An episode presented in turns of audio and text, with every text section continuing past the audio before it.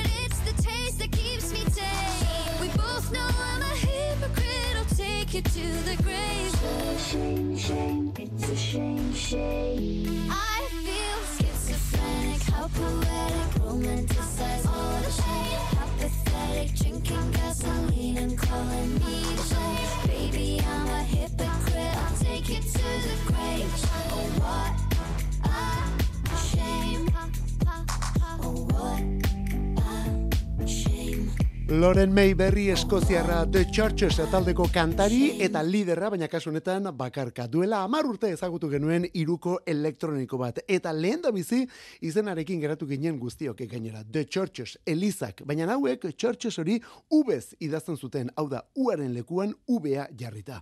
Gero horren ondotik The Bones of What You Believe disko osoa entzun genuenean orduan kontoratu ginen izenaren xalebrekeri hori hori gutxienekoa zela.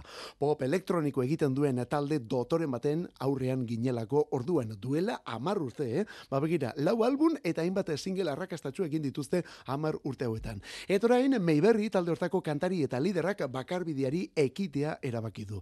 Albuna momentuz datari gabe. Ba, omen dator, baina momentuz datari gabe. Baina nori bai, bi aurrerakin erakutsi ditu. Eta horietan berriena, Shame izeneko joan den astean zen olako kantua gainera. Shame, eta esan bezala, Loren Mayberry. Eta hori gutxi balitz, kontzertuak ere bai. Frantzian guk ez dugu kontzerturik topatu, Espainiar estatuan bi bai Barcelona eta Madrilen urriaren hogeita lau eta hogeita bostean. Bera da, Lorin Mayberry. Eta beste hau duela sei urte gaurko egun zendu zen Gord Downey jauna Kanadako Tragically Hip taldeko kantari eta lidera. Ez hori bakarrik, Kanadako lehen ministro den Justin Trudeau berak eman zuen albistea negar malkotan tipua, eh? lagun handia zuelako. Esan bezala, Tragically Hip taldeko kantaria. Sundown in the Paris of the prairie We kings of all treasures buried, and all you hear are the rusted breezes pushing around the weather vane Jesus.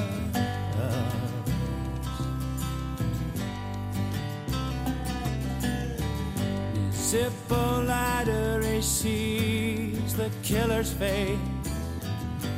Maybe it's someone standing in a killer's place. Twenty years for nothing, well, that's nothing new besides. No one's interested in something you didn't do. We kings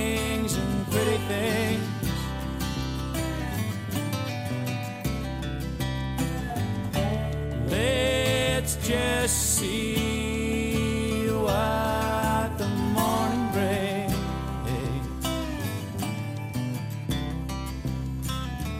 There's a dream he dreams where the high school's dead and stark. It's a museum and we're all locked up in it after dark. The walls are lined all yellow, gray, and sinister hung with pictures of a parent's prime minister. We kings and pretty things.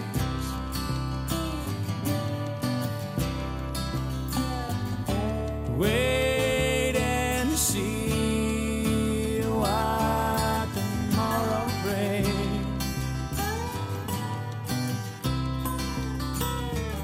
Late breaking story on the CBC. A nation whispers we always knew that he'd go free. They add you can't be fond of living in the past. 'Cause if you are, then there's no way that you're gonna last.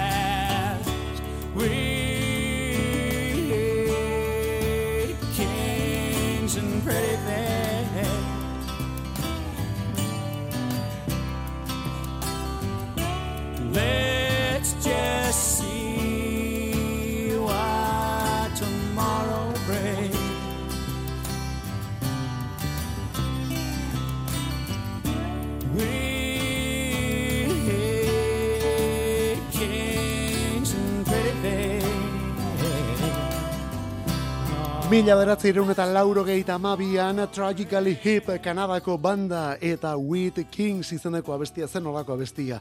Eta talde horretan abeslari Gord Downey jauna. Eh? Gord Downey minbiziak eramantzuelako urtetan borrakatu omentzuen kontra, baina azkenean gaitzak irabazi eta duela sei urteko albistetako bat izan zen hori musika munduan eta bere herria zen Kanadan, bueno, antzer esanik ez. Lehen ministroak berak emantzuelako albistea eta laguna zuelako, bueno, ba, malkotan begiak, malkotan zituelako Trudeau jaun orduan. Bere hitzetan, bere lagunik onena eta Kanadako konposatzailerik handiena galdu ziren 2017ko urriaren amazazpi hartan. Tragically Hip taldeak idatu zuen Gord Downik eta amairu albun egin zituen bandonekin. Horrez gain, bakarlari ere aritu zen azken urtetan eta hiru albun osatzera ere iritsi zen. Eta material pilo bat utzi omen zuen, grabatu bai, baina erakutsi gabe. Eta orain horretan bere anaiari da. Bob Rock ekoizlearekin batera, Bob Rockekin egiten zuelako batez ere berak lana, bueno, ba, ekoizle honekin batera, abesti grabatu horiek bildu eta ergitar ematen ari da bere anaia. Aurten hainbat erakutsi ditu eta beste batzuk ere ba omen datoz laizter. Esan bezala, bera da Gordauni jauna. Hau berriz, txuma murugarren eta gautegia. Eta hori orain esatea, 2000 eta iruan Nick Cave eta Nocturama esatea bezala da. Murugarren euskaldunak Australia horren kantuak moldatu dituelako hitz eta musika. Bere universora egokitu ditu. Eta hori gautegia diskonetan jaso du guztia. Orain kontzertuak datoz eta ostiral honetan bertan, ostiral hontan lehen da bizikoa. Bere txalupa iluntasunean arraunei lotuta eta iziak sakarki belarrietan.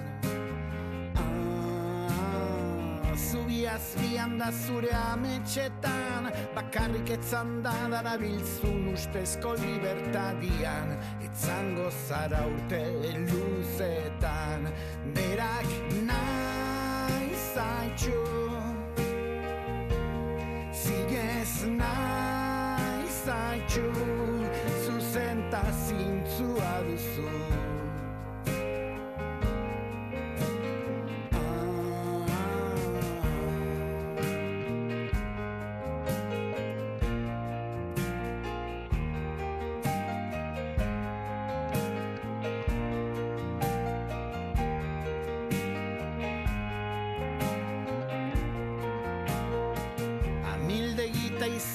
Azpian ta zure igena azietan zehar ta itxasuan barrena.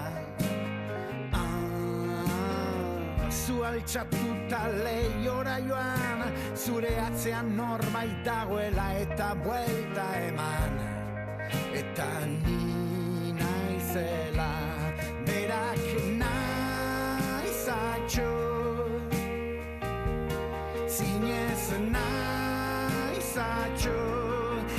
Zintzua duzu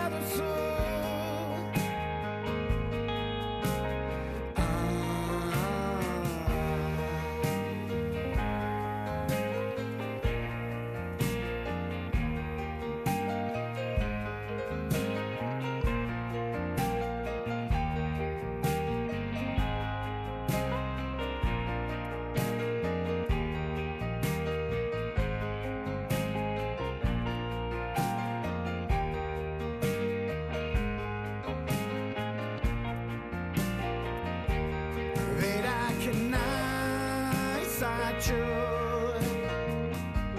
Ezinez naizatxo Zuzenta zintzua duzu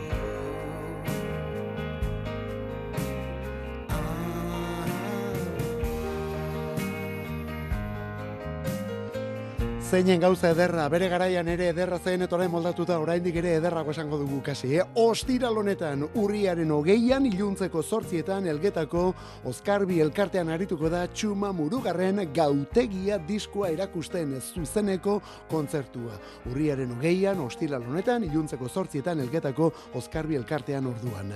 2002an egin zuen Nick Cave Australia randiak Nocturama diskoa eta album horretako abestiak egokitu ditu murugarren jaunak ordukoa eta hangoa ona eta orainera ekarri duelako.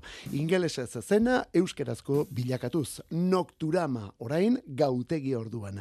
Eta murugarren jaunak ere baditu bere hazi txarrak edo bat zitzak. Bai, bueno, badakizu Nick Cave taldearen izena The Bad Sitz dela. Bueno, honek ere baditu bere taldekideak. Trio formatuan arituko da elgetan esate baterako Rafa Acebes pianoan duela eta Nacho Beltranen bateriak lagunduta. Esan bezala, ostiral honetan e, iluntzeko zortzietan, non eta elgetan, zuzenean txuma murugarren.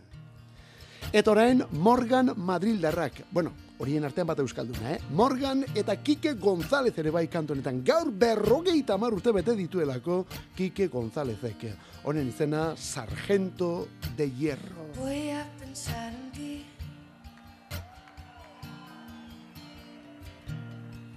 No olvidar tu nombre.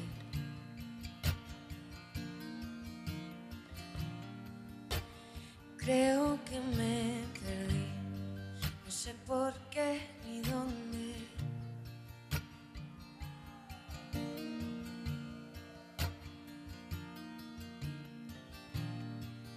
Tengo nubes en los ojos y en los recuerdos humo.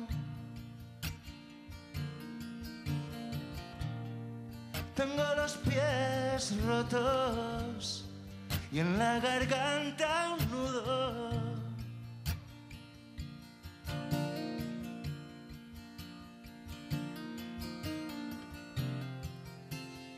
Cúrame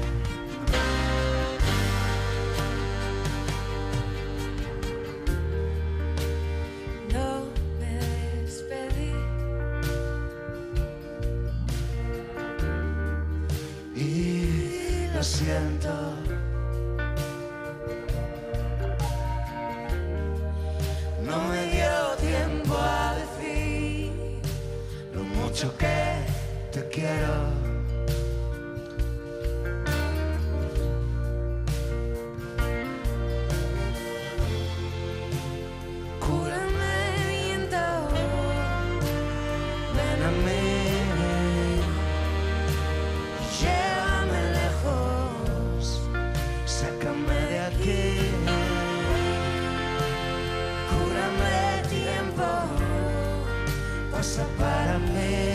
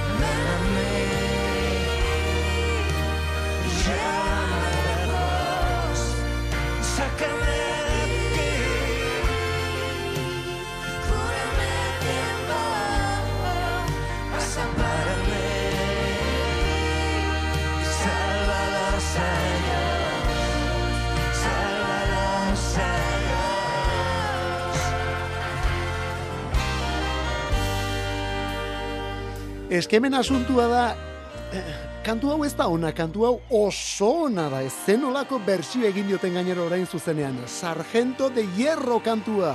Morgan atalde Madrildarraren piezarik ezagunenetako bat, eta oraingoan zuzenean grabatu datorkiguna gainera. Bueno, grabatu ere etxean grabatu zuten, eh? Madrilgo We Think handia leporaino bete zutelako Morganek aurtengo urtarrilaren hogeita batean. Morgan eta gonbidatuak aritu ziren taula gainean egun hortan gainera. The Golden Family boz irukotea batetik, sokan laukote bateroai, eta gero metalak. Bueno, zenolako brasa tala aritu zen egun hortan. Eta bi kantari ilustre, Alejandro Ovejero, abesti batean, eta Kiki González beste honetan. Horrela egin zuten Sargento de Hierro eta gero nola geratu zaien. Bueno, kontuz, hau vinilo irukoitz batean etorriko delako. Vinilo irukoitz batean. Baina beren kontzertuetan bakarrik salduko den vinilo irukoitza. Eta kontuz, bira horretan Euskal Herria ere bisitatuko dute, bera zuzenean ikusteaz gain, diskori erosteko auker ere izango dugu. Kontzertuak gisa honetan. Abenduaren hogeite iruan, Bilboko Santana hogeita zazpin. Gero, abenduaren hogeita zazpian Donostiako da badaban, eta ja, urren urtean, hogeita lauan, Otsailaren amarrean gazteizko Jimmy Jasen eta otsailaren amaseian iruñeko zentralen. Morgan taldea zuzenean orduan. Eta hemen lehenago esan duguna, beraiekin batera Kikio González gaur bertan berrogei tamar urte biribil bete dituen Madrilgo kantautore elektrikoa. Hori da otorea zen hau esanik ez. Eskozia eta Irlanda ezkondu dituelako folk rock talde honek.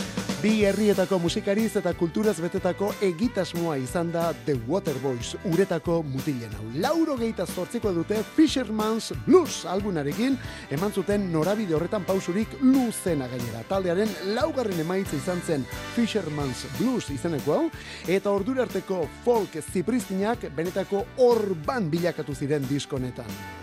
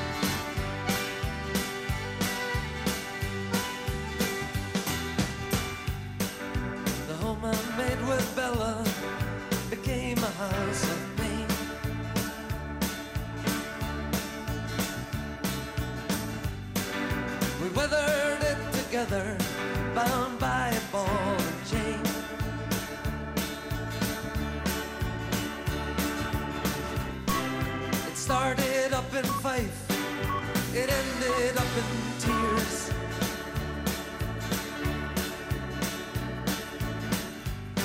But I sent her my love Arratzaldi girurak eta hogeita mar eta gu hemen Euskadi Ratian kantu kontarin zer eta The Waterboys talde entzuten. Waterboys taldekoak and a ban on the year izeneko kantuarekin tiro bat belarrian orduan, eh? Eta hortxe iruterditako tin tin tin hoiek ere tiro baten moduan sartu zaizkigu gure belarri eta bihotzetan. Fisherman Blues diskoko piezarik ezagunenetako bada honako hau eta Waterboysen ibilbideko luzenetako bat ere bai. Ia amar minutuko kantua delako. Bueno, guk ez dugu osori jarri sentitzen dugu. Eske bestela programari gabe geratzen gara. Betira, ia amar minutuko pieza eta beti berdin, beti berdin, beti berdin, eh? Waterboysen aldaketa ere bai hemen ordurarteko rock lodi eta landura, zeltiar airetara, ba, eraman zutelako Mike Scott eta bere mutilek. Scott Eskoziarra izan arren Irlandan bizitzen garai hartan, eta diskonetan Steve Wickham, violin jotzaile Irlandarraren eragina ere nabarmendu behar da. Wickham aurretik ere aritua zen Waterboys taldekoekin, baina Fisherman's Blues honetan sekulako indarra hartu zuen, batez ere kantu honetan zentzun egin behar da zenolako biolinak dituen honek, eh? Bueno, hau The Waterboysen diskorik arrakastatxuena da, eta esanguratsuenetako bat ere bai gaur bertan, hogeita amabost urte bete dituen kantu bilduma. Pete Dohertyren The Libertinesek zortzi urte egin ditu diskorik gabe, baina inoiz ez omen dira gelditu, kontzertuekin aritu dira, eh? Orain korrika abesti berria.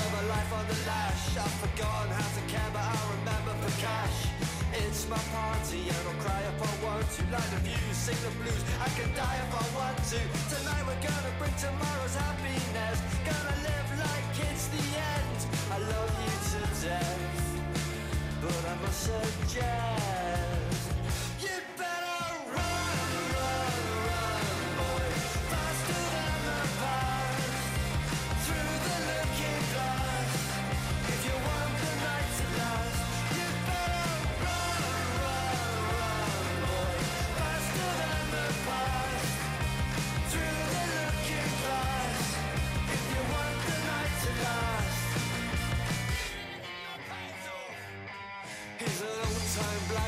I've handed a fan Still knows the streets of Camden like the back of his hand. He's an old-time lover and a marathon man And with the strength of a thousand men.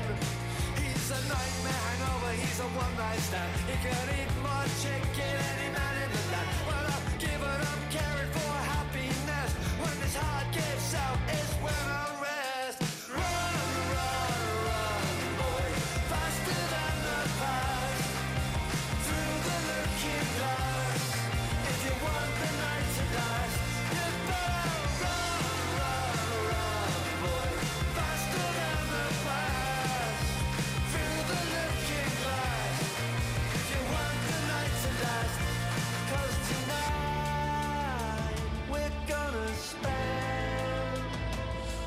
tomorrow's happiness. We don't break before we burn. And tonight, your soul aside, it'll turn nice again. It's only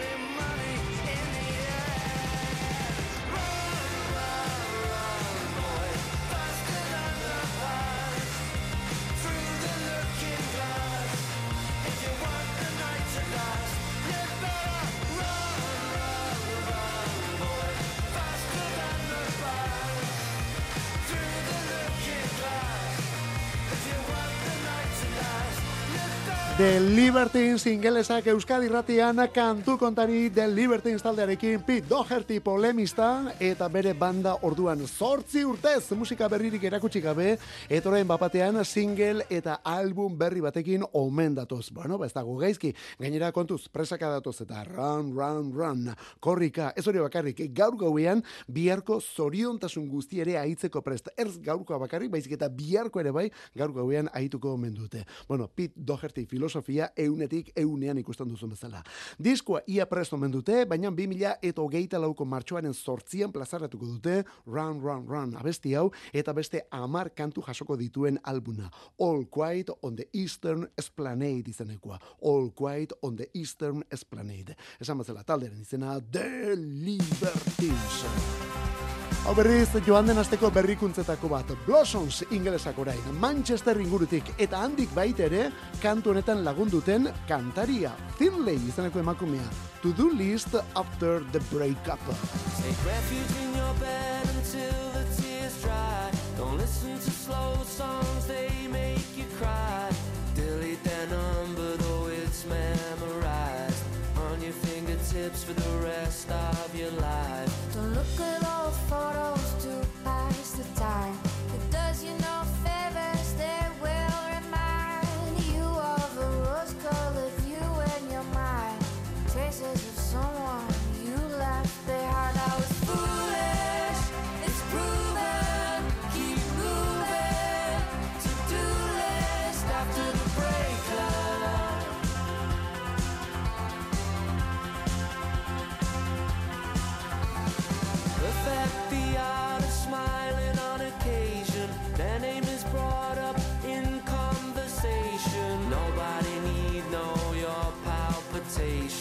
First things first, self-preservation. Remember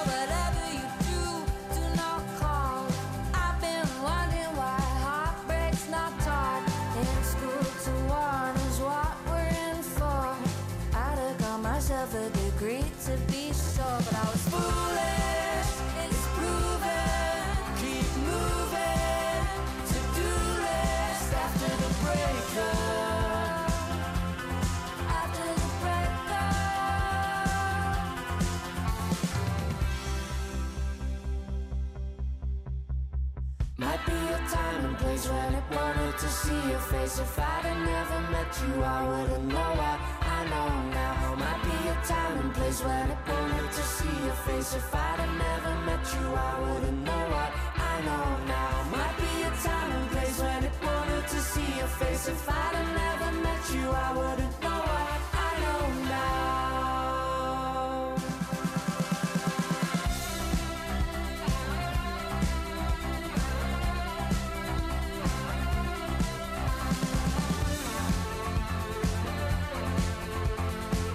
Blossoms orduan, Blossoms Stockport iriko boskotea. Bueno, Stockport delako hiri hori Manchester ondoan dagoen hiri txikiago bada. Manchester handia deitzen den hiri batura horretako hirietako bat esango dugu, ezta? Bueno, ba, bertakoak dira Blossoms taldekoak eta oso ingurukoa dute Finlay kantautorea. Abesti honetan beraiekin batera ari den emakumea alegia.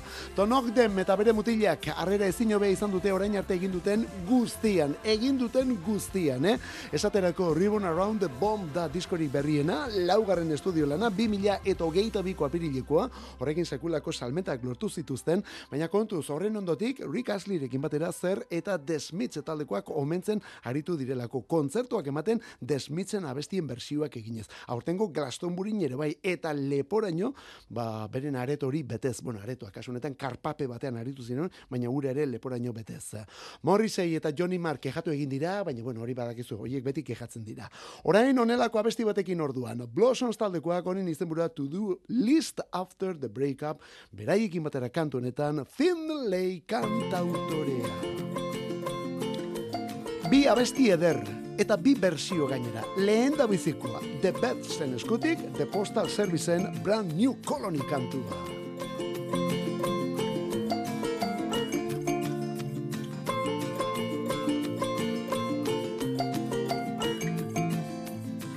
I'll be the grapes fermented, bottled and served with the table set in my finest suit, like a perfect gentleman. I'll be the fire escape that's bolted to the ancient brick where you will sit and contemplate your day.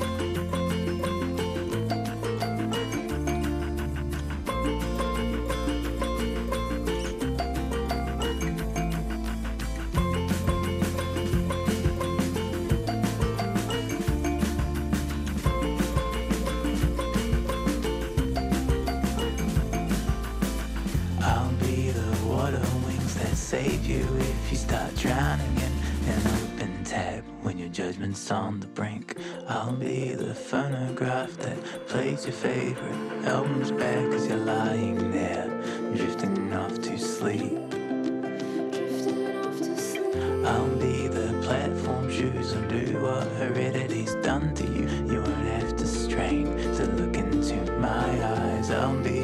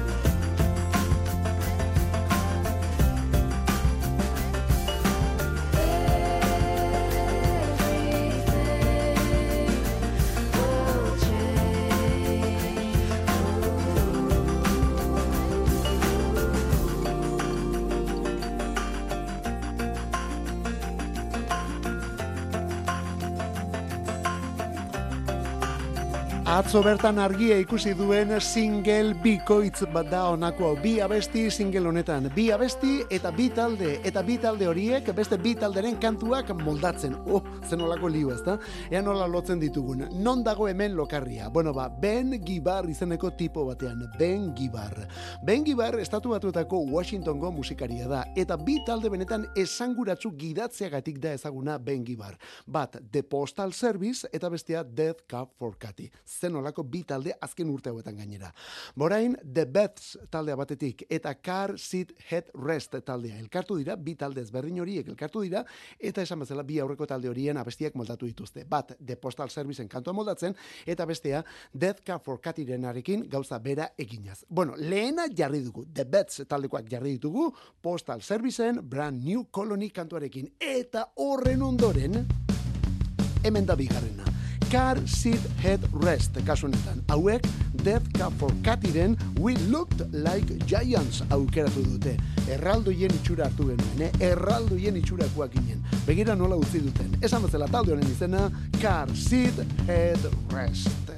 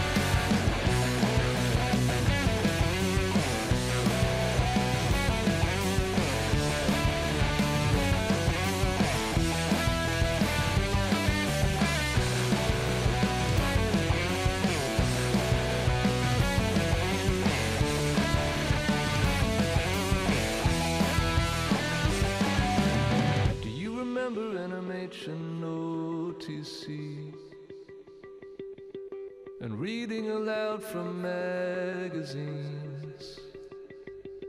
I don't know about you, but I swear on my name they could smell it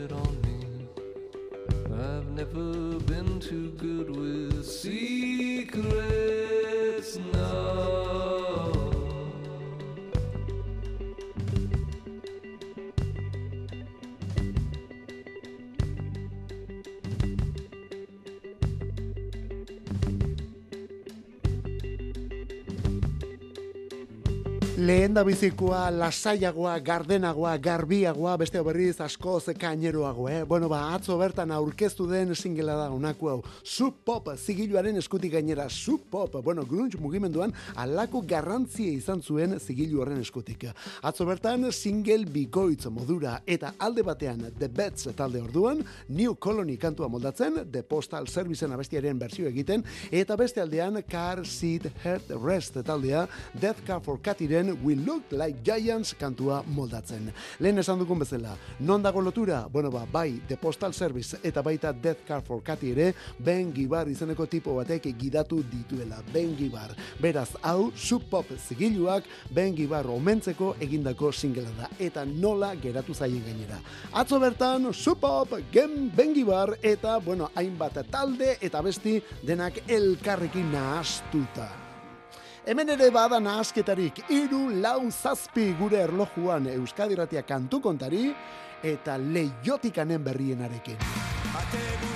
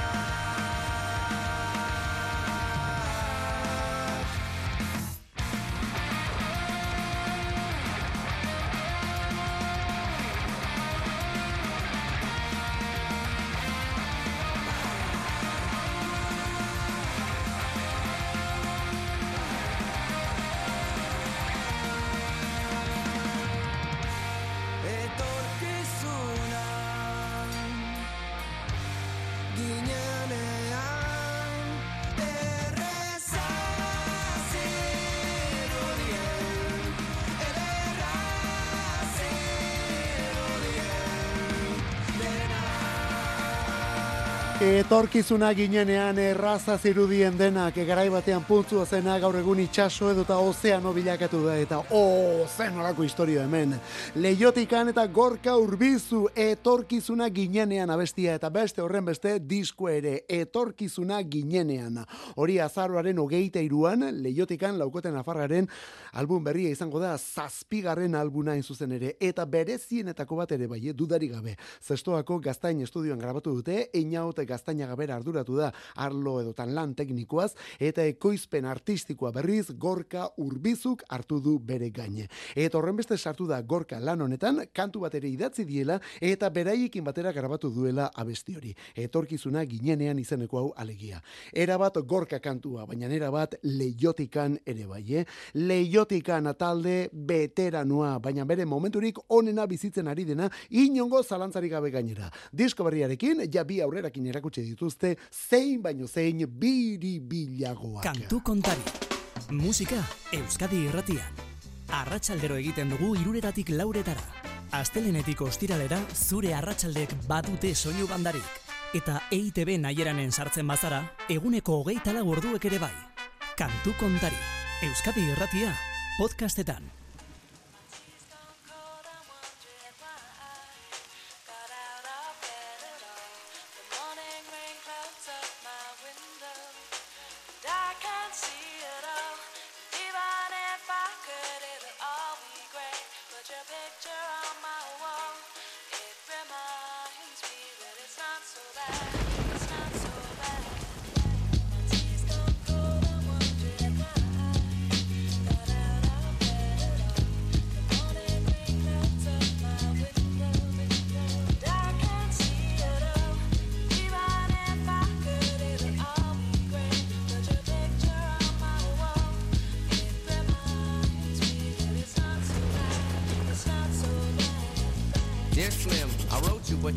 Calling. I left my cell, my pager, and my home phone at the bottom.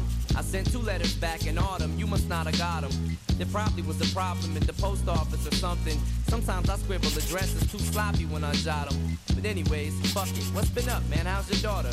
My girlfriend's pregnant too. I'm about to be a father. If I have a daughter, guess what I'ma call her? I'ma name her Bonnie. I read about your Uncle Ronnie too, I'm sorry. I had a friend kill himself over some bitch who didn't want him. I know you probably hear every day, but I'm your biggest fan. I even got the underground shit that you did with Scam. I got a room full of your posters and your pictures, man. I like the shit you did with Rockets too. That shit was fat. Anyways, I hope you get this, man. Hit me back, just a chat. Truly yours, your biggest fan. This is Stan.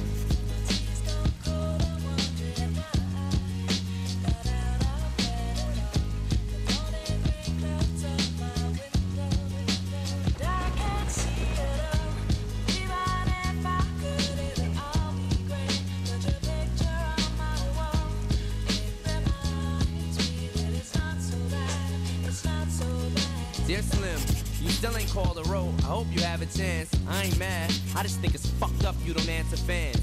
If you didn't want to talk to me outside the concert, you didn't have to. But you could have signed an autograph for Matthew. That's my little brother, man. He's only six years old. We waited in the blistering cold for you for four hours and you just said no. That's pretty shitty, man. You're like his fucking idol. He wants to be just like you, man. He likes you more than I do. I ain't that mad though, I just don't like being lied to. Remember when we met in Denver? You said if I write you, you would write back. See, I'm just like you in a way. I never knew my father neither. He used to always cheat on my mom and beat her. I can relate to what you're saying in your songs. So when I have a shitty day, I drift away and put them on. Cause I don't really got shit else. So that shit helps when I'm depressed. I even got a tattoo with your name across the chest. Sometimes I cut myself to see how much it bleeds. Like adrenaline. The pain is such a sudden rush. Milurte hasten, 2000ko maiatzaren hogeite irua zen. Eminem edo Marshall Mathersek bere irugarren estudio lana plazaratu zuen, The Marshall Mathers LP izenekoa. Eta argizekoen, izenburu horrekin disko erabat autobiografikoa zen. Eta bere obra gorena, orain arte, eh? diskorik salduena rap munduko marka guztiak aportu zituelako 2000ko lehen amarka hartako txalotuenetako batera izan zen kantu bilduma honek. The Real Slim Shady edo Stan Now etorri ziren bertan, hauek dira kanturik ezagunenak ziurrenik, eta Stan honetan Dido kantari ingelesaren Thank You ere sampleatu zuen, horren zuten dugu Dido bera azpetik kantuan. Eta bera, Eminem bera, horren gainean gutun bat idazten, eta idazten rotula gailuz, ondo antzematen den bezala gainera. Eminem ez zurien artean bakarrik, rap munduko artistarik handiena egin zuen album biko itzonek. Eminem jauna gaur bertan, berrogeita maika urte bete dituen bertso eta errima izarra alegia. Eta egun berean jaiotako beste bat, Wycliffe Jean, errefusiatu haitiarra eta bere taldea, Fugees. I remember when we used to sit oh, in a government yard in Brooklyn.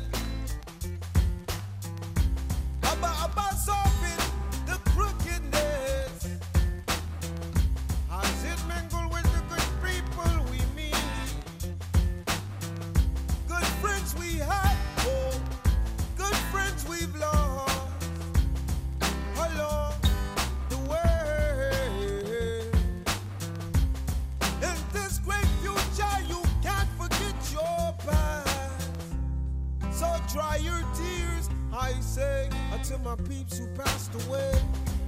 No woman, no cry. No woman, no cry.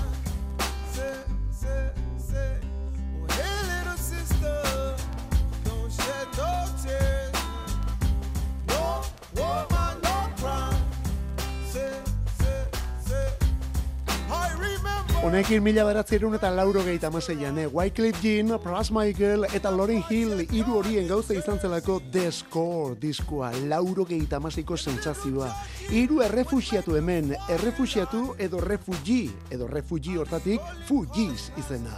The Score, bigarren eta azken albuna egin zuten, izan ere alako arrakasta kolpe eman zuten, No Woman No Cry, edo Killing Me Softly, eta horrelako abestiei egindako bersio eta goraberekin, beren egoak ere zeruraino igo zitzaizkiela. Ez dira handik aurrera elkarrekin ezer egiteko gai izan. Bakoitzak bere aldetik bai, eh? sekulako lanak egin ditu. Eta batez ere Lauryn Hill eta Wycliffe Jeanek gainera. Jean jauna ere gaurkoa da, gaurko egunez jaioa, Eminem jaio zen egun berean gainera. Irurogeita amabiko urriaren amazazpian. Egun hartan rap munduan astroek izan zuten alako konexio bereziren bat, eh? hori seguru. Berrogeita amaika urte, Eminemek beste horren beste Wycliffe Jeanek.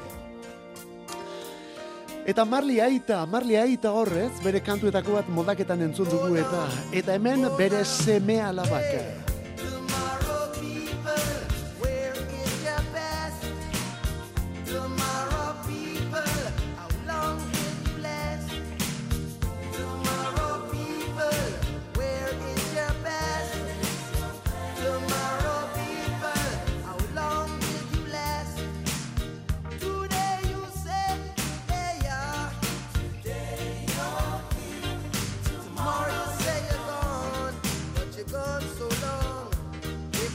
Bo Marley handiaren hainbat semea laba elkartu ziren gero lauro gehieta zortzian. Ziggy Marley and the Melody Makers izeneko egitas monetan. Denak egidatzen anaiarik zaharrena. Ziggy Marley bera. Gaur berrogeita amabost urte bete dituen mutila. Berrogeita amabost urte. Abesti hau, wah, hau zoragarria da. Aita beraren ere izan ziteken, eh? Tomorrow People, ordea biharko jendea da. Biharko jendea, Ziggy Marley eta bere arrebaka. Gaur, hau, berrogeita amabost urte beteta. Honekin gaurkoz gure despedida. Kantu kontari Euskadi Ratea minututxo bat eta bai pasa. Eta orain artemen aritu dirinak, Olazabal jauna eta biok. Eta zure mezuak ere bai eskerrik asko benetan, eh? Bagoaz, bihar arte, zauritxuren ibili.